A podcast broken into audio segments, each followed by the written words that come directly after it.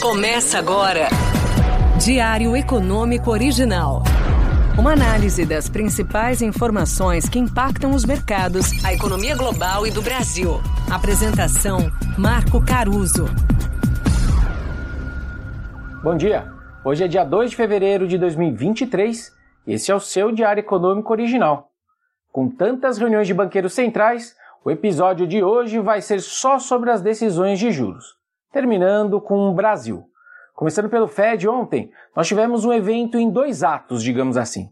Primeiro teve o comunicado sobre essa alta de 0,25 que eles entregaram e que levou o juro básico para o intervalo de 4,5% 4,75% ao ano.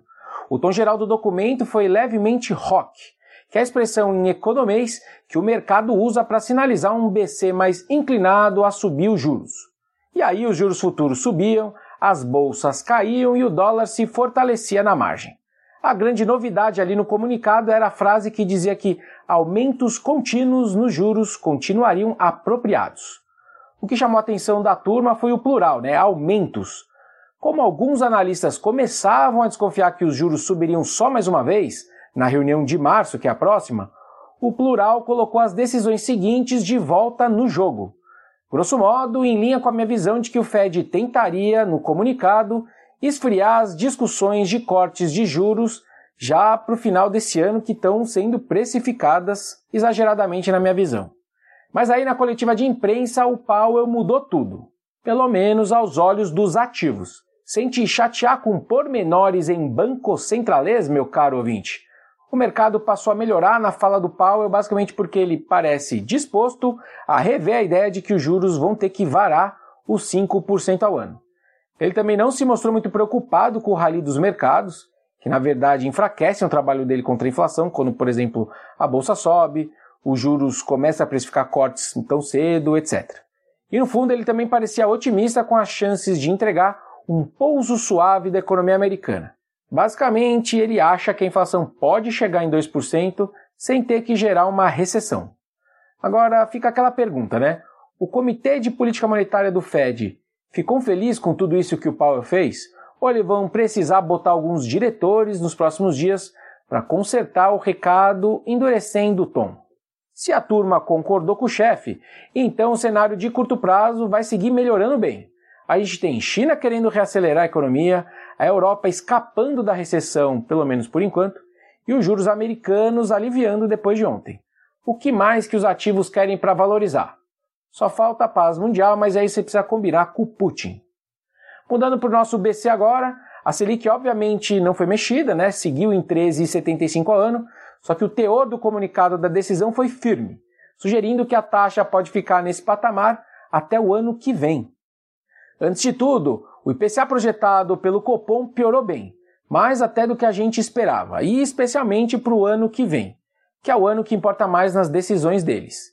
Inclusive, eles incluíram um pouco dessa China forte nos riscos inflacionários. Eles também deixaram claro que as incertezas fiscais atrapalham o trabalho deles de desinflacionar a nossa economia e, de forma sutil, disseram que os ruídos sobre subir ou não a meta de inflação que o presidente Lula trouxe para a mesa de discussão também não ajudam muito.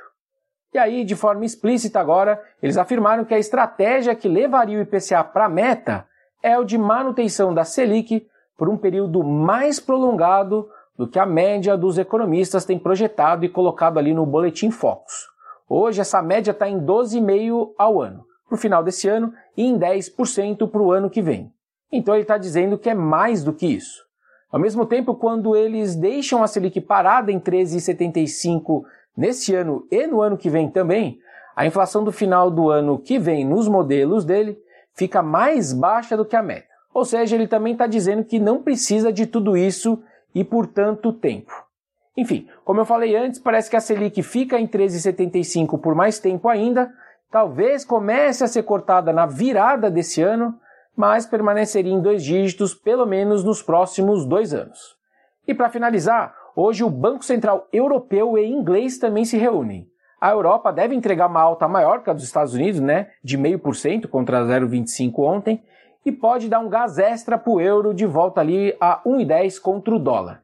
Já na Inglaterra a discussão é mais dividida, entre 0,25 e meio, com a maioria pendendo para o 0,25. até porque por lá o medo de recessão é mais vivo. Enfim, juntando tudo, é uma conjuntura bem animada, certo? O pessoal está cozinhando quando que dá para parar de subir juros, estão querendo postergar esse papo todo de recessão e estão tentando entender se a melhora da inflação veio para ficar mesmo.